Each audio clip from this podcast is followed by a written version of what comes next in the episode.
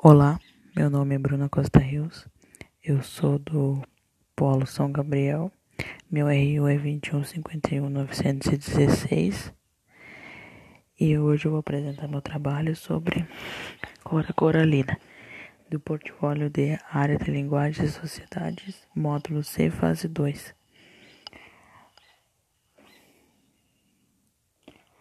Eu quero só falar sobre a importância da, da mulher na sociedade e na história de todo o cotidiano. Quero falar que a figura da mulher passou a ser algo extremamente importante na sociedade atual, porque ela exerce cada vez mais um papel de protagonista, embora ainda sofra muitos preconceitos com heranças culturais, né? E do sistema social.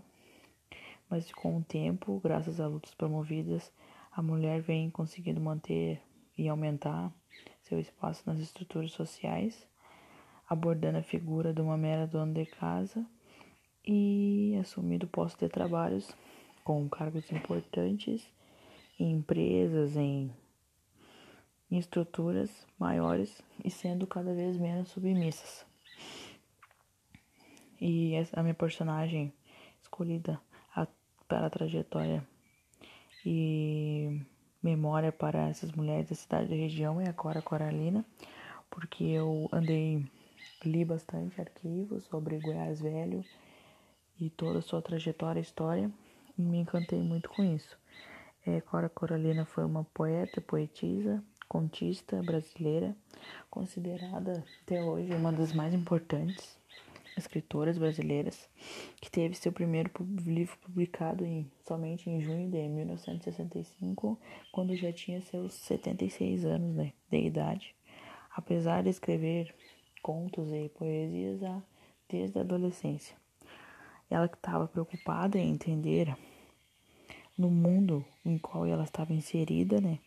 E ainda queria compreender o mundo real e o papel que ela queria representar a Ana, que é o pseudônimo de Clara Carolina, parte em busca de novas respostas, vivendo cada minuto mais complexa na atmosfera, na cidade de Goiás, hoje Goiás Velho, que permitiu a ela a descoberta de como uma simplicidade pode ser o melhor caminho para a mais alta riqueza do espírito, né?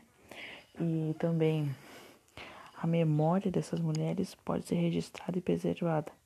A memória de mulheres históricas devem ser preservadas, sem feito a partir de um memorial, né, um museu ou até um livro ou algo convidativo para que as pessoas possam tentar interagir com essa nova descoberta ou algo assim. Um, o bom seria tentar conhecer mais o trabalho dela, pesquisar e ficar por dentro de como essas mulheres históricas podem influenciar hoje em dia na nossa sociedade.